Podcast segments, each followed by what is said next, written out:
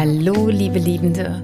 Es ist so schön, dass du heute hier wieder mit dabei bist beim Podcast Liebe, Sex and More. Mein Name ist Nicole Stuhl und ich bin deine Mentorin für eine dauerhaft liebevolle und sexy Beziehung. Mein Traum ist der Traum von einer neuen Generation von Frauen. Frauen, die mit sich selbst und ihrem Leben in Love sind und Frauen, die wissen, was sie wollen und sich aktiv trauen, ihre Weiblichkeit zum Ausdruck zu bringen und lustvollen und schamlosen Sex erleben wollen. Und mit diesem Podcast möchte ich dir aufzeigen, dass du dir ein Liebesleben nach deinen Wünschen kreieren kannst. Egal, wo du jetzt stehst und alles, was es braucht, ist eine Entscheidung von dir. Und in dieser Folge möchte ich mit dir über Weiblichkeit sprechen, über das Frausein. Am 8. März war ja Weltfrauentag und es gibt wirklich etliche Gründe, diesen Tag zu feiern. Und ich habe ein bisschen recherchiert und so ein paar Eckdaten rausgesucht, einfach um dir aufzuzeigen, weshalb dieser Weltfrauentag eine, ja, eine wichtige Bedeutung hat. Und zwar möchte ich anfangen mit dem Jahr 1958. In dem Jahr trat das Gleichberechtigungsgesetz in Kraft. Allerdings ja ohne eine wirkliche Änderung. Außer dass Frauen ab 1958 ohne Genehmigung ihres Mannes Auto fahren durften ich finde das so krass, wenn ich mir das vorstelle, dass es ja eigentlich wirklich, also noch lange keine 100 Jahre her ist. Und ja, 1960, das war die Minirock-Ära. Da haben Frauen das erste Mal wirklich ihre Beine gezeigt. Und das wurde in den USA von, von Frauen so gefeiert, dass sie öffentlich ihre BHs verbrannt haben. Also das war damals ein richtiger Aufruhr. Und mir fällt jetzt gerade der Name nicht ein des Models, die das den ersten Minirock getragen hat. Die ist eigentlich auch bekannt dafür, weil sie die erste war. Und es war ja so, so, ein, so ein Schnitt, nicht nur in der Modewelt, sondern in, in der Gesellschaft komplett, dass Frauen auf einmal kurze Röcke trugen. Das war wirklich etwas ganz Außergewöhnliches und die Frau ist so dafür gefeiert worden. Und heute kann man sich das gar nicht mehr vorstellen, dass es mal Zeiten gab, an denen das nicht normal war. Ja, also heute sind es ja nicht nur Miniröcke, es sind ja auch Shorts und all das war, war wirklich noch bis 1960 undenkbar. Ja, dann kommt das Jahr 1962 und ich ich wirklich, ich bin sprachlos, wenn ich das so erzähle und ich kann es eigentlich gar nicht fassen, aber das war ein Jahr, da durften Frauen ihr eigenes Bankkonto eröffnen. Also das erste Mal ein, ein eigenes Bankkonto. Das klingt so banal und ähm, wir tun es vielleicht mit einem Schmunzeln ab. Und versetz dich mal in die Lage dieser Frauen, die waren einfach so absolut abhängig von, von ihrem Mann. Die durften alleine nichts machen, die durften ähm, ihr Gehalt nicht selber empfangen. Die durften Geld nicht selber ausgeben, weil sie kein Bankkonto hatten. Sie mussten immer fragen. Und das war eine, eine, eine Neuerung, eine Revolution. Und deshalb ja, will ich einfach auch diese banalen Dinge aufgreifen. Dann 1976. Das ist das Jahr, ab dem Männer den Nachnamen der Frau annehmen dürfen.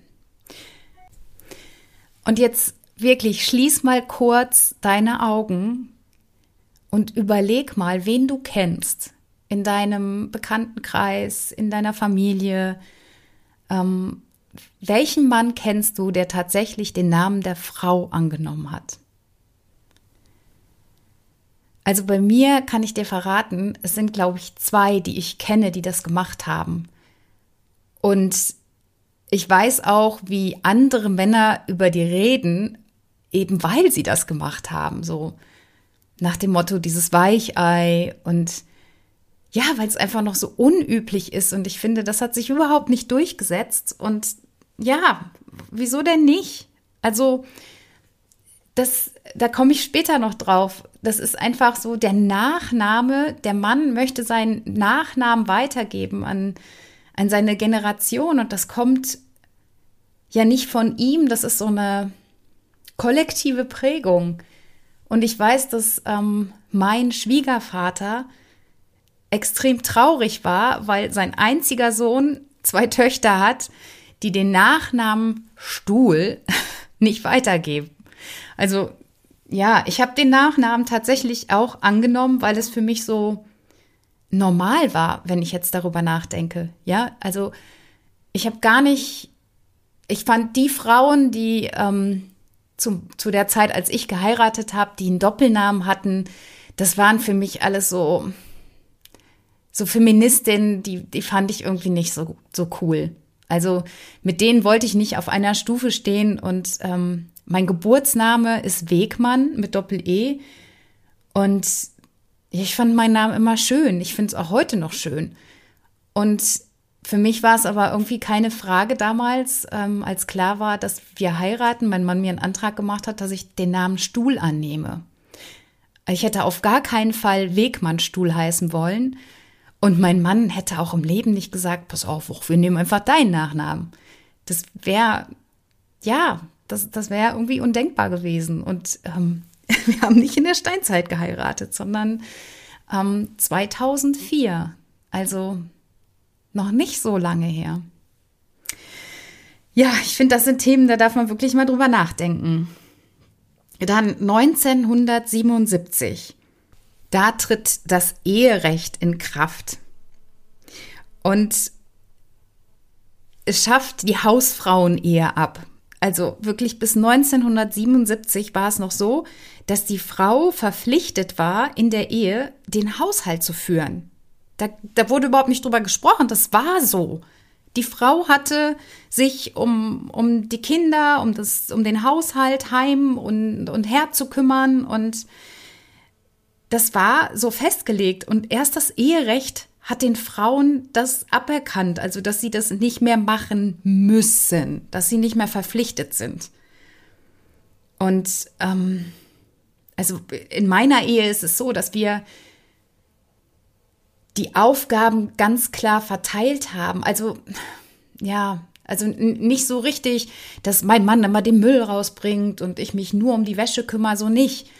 Ähm, tatsächlich sprechen wir da auch gar nicht so drüber, sondern wenn, wenn mein Mann sieht, ähm, er kommt vom Sport und äh, dann, dann wäscht er seine Sportwäsche und macht noch die Wäsche von den Kindern und mir mit, also was jetzt Sportwäsche angeht, dass er das zusammen reinpackt.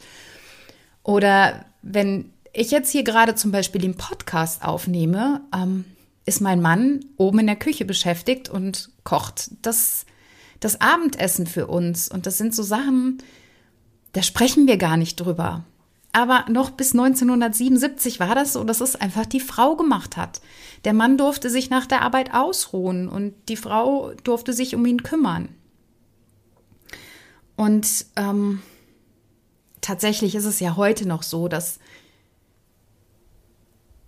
die Frauen in der Ehe, wenn sie Kinder bekommen, diejenigen sind, die zurückstecken, ja. Also die Frauen nehmen eine Teilzeitstelle an oder beziehungsweise ähm, reduzieren ihre Arbeitszeit.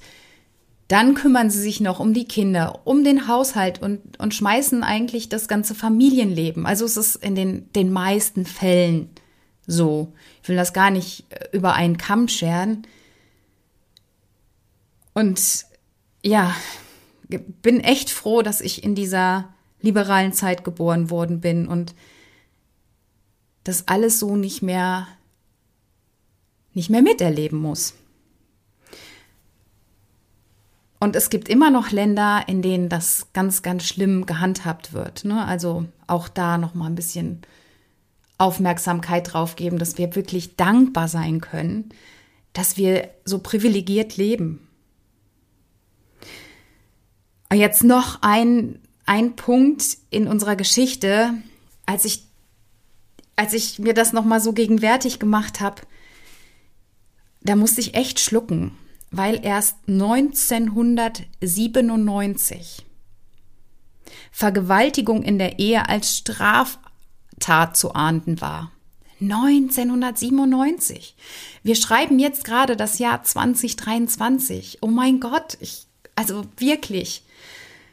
Oh, ich gehe nachher näher darauf ein, wes, weshalb du deine Weiblichkeit noch nicht voll auslebst. Und wie gesagt, wir hatten diese Woche den Weltfrauentag und ich finde, es ist einfach ähm, nochmal so ein, so ein Wachrütteln, dass es nicht darum geht, dass wir gleichberechtigt sind wie die Männer, dass wir alles so machen wie die Männer, dass wir ihnen nacheifern und dass wir extrem in dieser männlichen Energie unterwegs sind. Darum geht es nicht am Weltfrauentag, meiner Meinung nach. Es geht darum, ähm, dich zu sensibilisieren, was alles noch möglich ist, was passieren kann, wenn du wirklich deine Weiblichkeit auslebst, wenn du sie annimmst und dich dafür feierst. Ja, 2005 haben wir die erste Bundeskanzlerin bekommen. Das war auch etwas, was vorher überhaupt nicht selbstverständlich war. In vielen anderen Ländern ja, in Deutschland nicht. Und ja, da will ich jetzt eigentlich gar nicht mehr weiter drauf eingehen. Ähm, 2016 wurde das Sexualstrafrecht reformiert.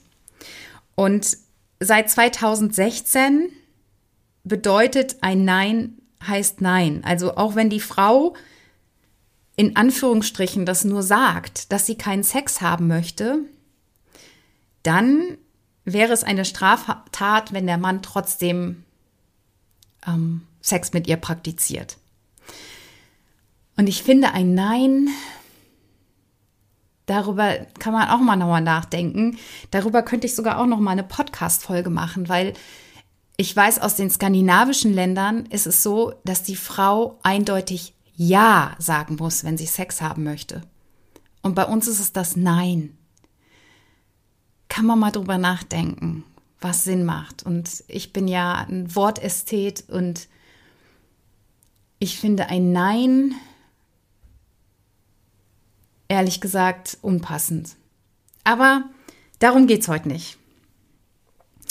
Ja, und seit 2017 sind gleichgeschlechtliche Ehen in Deutschland erlaubt. Und auch das war wirklich ähm, für, für diese Szene ein, eine Errungenschaft. Und ja, ich finde das super, dass das mittlerweile irgendwie, die, dass diese Diversity so gelebt wird, dass, dass es möglich ist.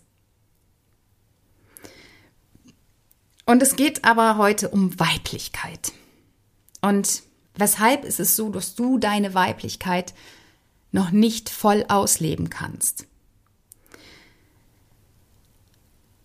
Und ich möchte es erstmal an, anhand des Yin- und Yang-Symbols erklären. Bestimmt kennst du das. Das ist ähm, aus der chinesischen Philosophie. Und dieses Symbol repräsentiert die Dualität und ja, also letztendlich die Einheit der Natur. Und das Symbol besteht aus einem Kreis, das in, in zwei gleich große Hälften verteilt ist. Und meistens ist es in Schwarz-Weiß abgebildet und ähm, die, die linke Hälfte ist meistens die, die dunkle, die repräsentiert die Yin Hälfte und die rechte Hälfte ist Yang, also das Männliche. Und innerhalb dieser Farbzonen sind dann noch mal kleine Kreise der entgegengesetzten Farbe. Und das bedeutet, dass in der Einheit Mann und Frau miteinander verschmelzen und also nicht nur im Geschlecht, sondern ja letztendlich in der Energie. Ja, also brechen wir das mal runter auf die Energieform. Du hast beide Energien in dir. Du hast die weibliche Energie und die männliche Energie. Und da darf eine Balance geschaffen werden. Und in der Regel ist es so, dass es nicht 50-50 ist, wie bei einer Waage, dass es komplett ausgeglichen ist. sondern dass die Frau quasi einen 70 bis 80 prozentigen Anteil ihrer Yin-Energie wahrt und die restlichen 30 oder 20 Prozent halt Yang-Energie ist und beim Mann halt genau umgekehrt. Und was ist denn die Realität? Die Realität ist, dass bei uns Frauen, also wirklich nur bei uns Frauen, bei den Männern ist es kein Thema, weil die haben diese Yin-Energie in sich und auch zu diesem Prozentsatz und das ist auch, damit sind die fein. Nur bei uns Frauen ist es so, dass wir in der Gesellschaft so ein bisschen dahin geführt werden, dass wir auch diese männlichen Qualitäten leben. Wir, wir leben in diesem Patriarchat und wir werden so erzogen, dass wir uns anpassen, dass wir genau diese männlichen Qualitäten ausleben. Und genau darauf möchte ich heute in dieser Pod Podcast-Folge eingehen. Ja, woran liegt es denn, dass wir das nicht ausleben? Das haben wir uns ja nicht ausgesucht. Das, das kommt ja irgendwo her. Und es gibt letztendlich vier entscheidende Dinge, die dafür ähm, durchleuchtet werden dürfen. Und das ist zum einen der Zellgeist. Und also das ist in deiner, ich muss jetzt wirklich heute so ein bisschen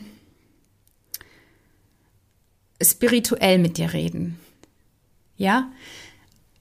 Ähm, allerdings ist es wissenschaftlich nachgewiesen und trotzdem haben da viele noch nicht so den Zugang zu.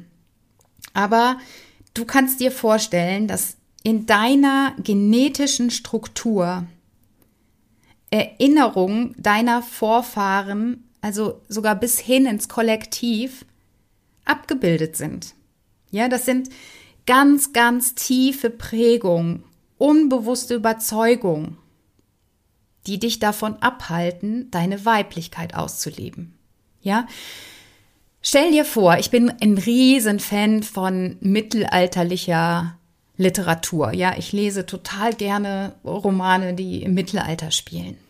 Und da war die Frau schon dem Mann untergeordnet. Und wenn die Frau wirklich ihre Yin-Energie gelebt hat, wenn sie nach innen gekehrt ist, wenn sie spirituell war, wenn sie ähm, ihrer Intuition gefolgt ist, dann waren das Hexen.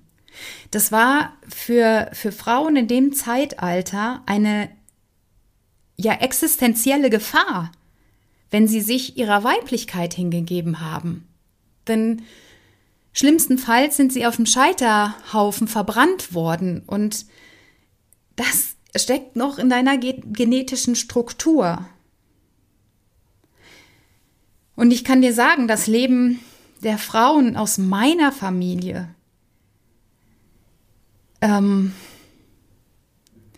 also ich habe meine Großmutter mütterlicherseits noch kennengelernt und das war eine Frau, sehr hart im Nehmen war. Also allein schon die Gesichtszüge, wenn ich mir heute Fotos angucke, die zeigen eigentlich, was diese Frau in ihrem Leben durchgemacht hat. Und äh, ja, meine Großmutter hat den Krieg erlebt und die musste auch hart sein. Ja, das war damals gefordert. Diese Frauen in, in dieser Kriegsgeneration, die, die mussten die Kinder erziehen und ums Überleben kämpfen und die hatten keine Idee davon, ob die Männer zurückkehren oder nicht. Und meine eigene Mutter, die ist ähm, immer klein gehalten worden. Ja, die bekam die, die minimale Schulbildung, die ist auf eine Volksschule gegangen und dann wurde von ihr erwartet, dass sie ja die Rolle der Ehefrau und Mutter einnimmt. Und im besten Fall dann auch noch eine pflegende Rolle übernimmt für, für ihre Eltern. Da waren die Rollenbilder einfach ganz klar abgesteckt.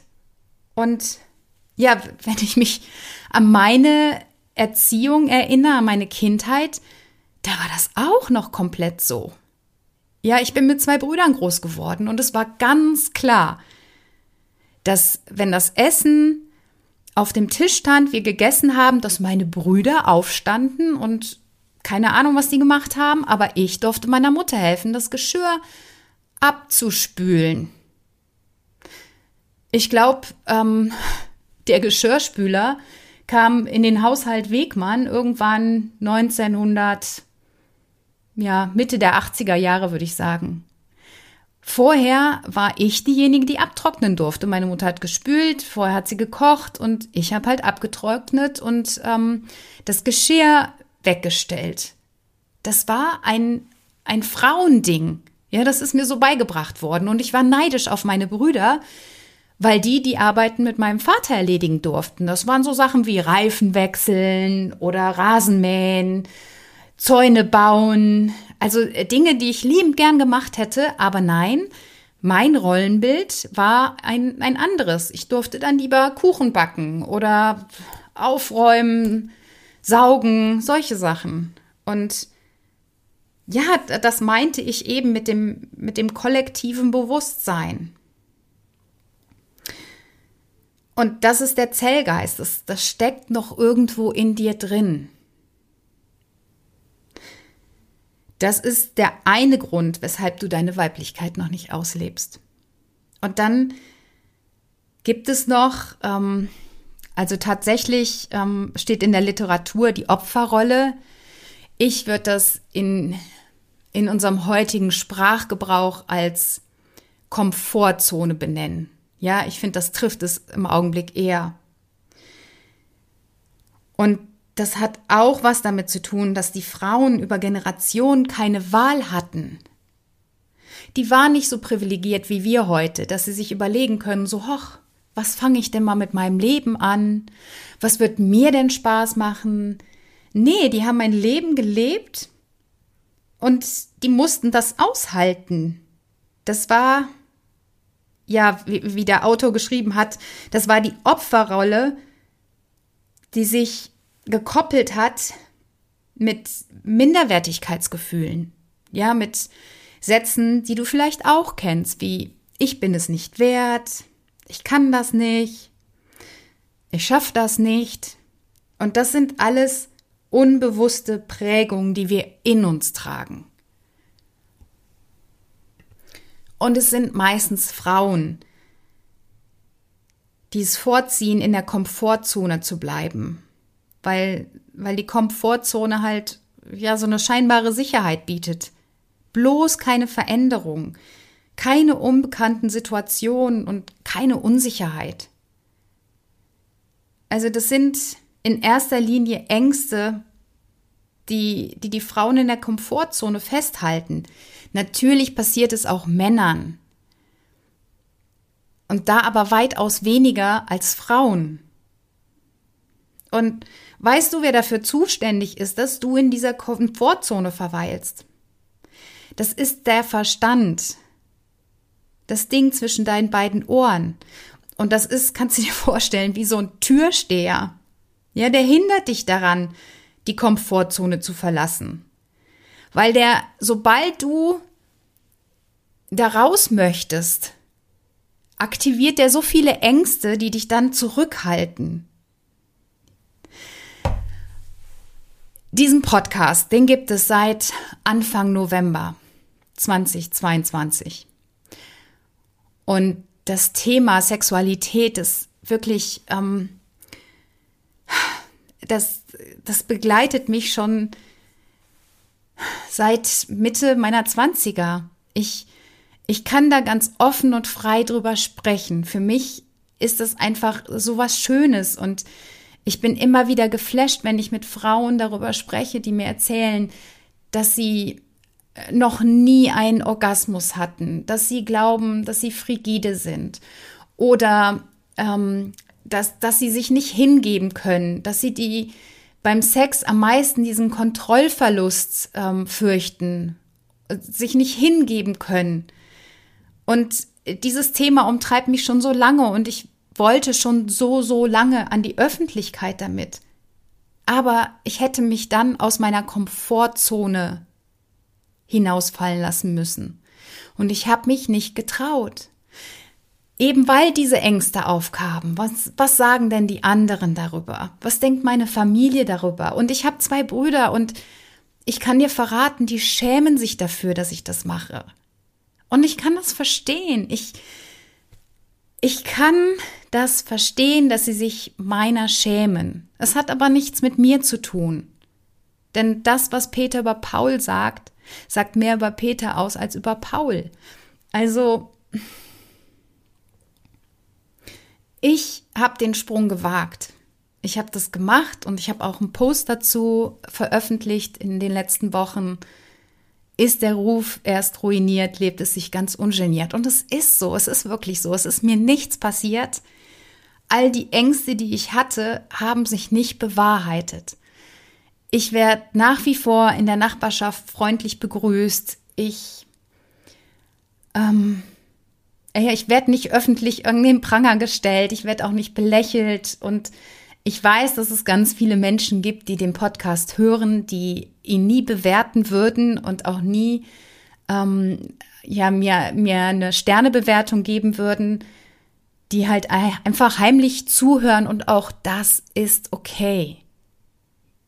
Weil ich weiß um die Ängste, um die Sorgen und um die Komfortzone.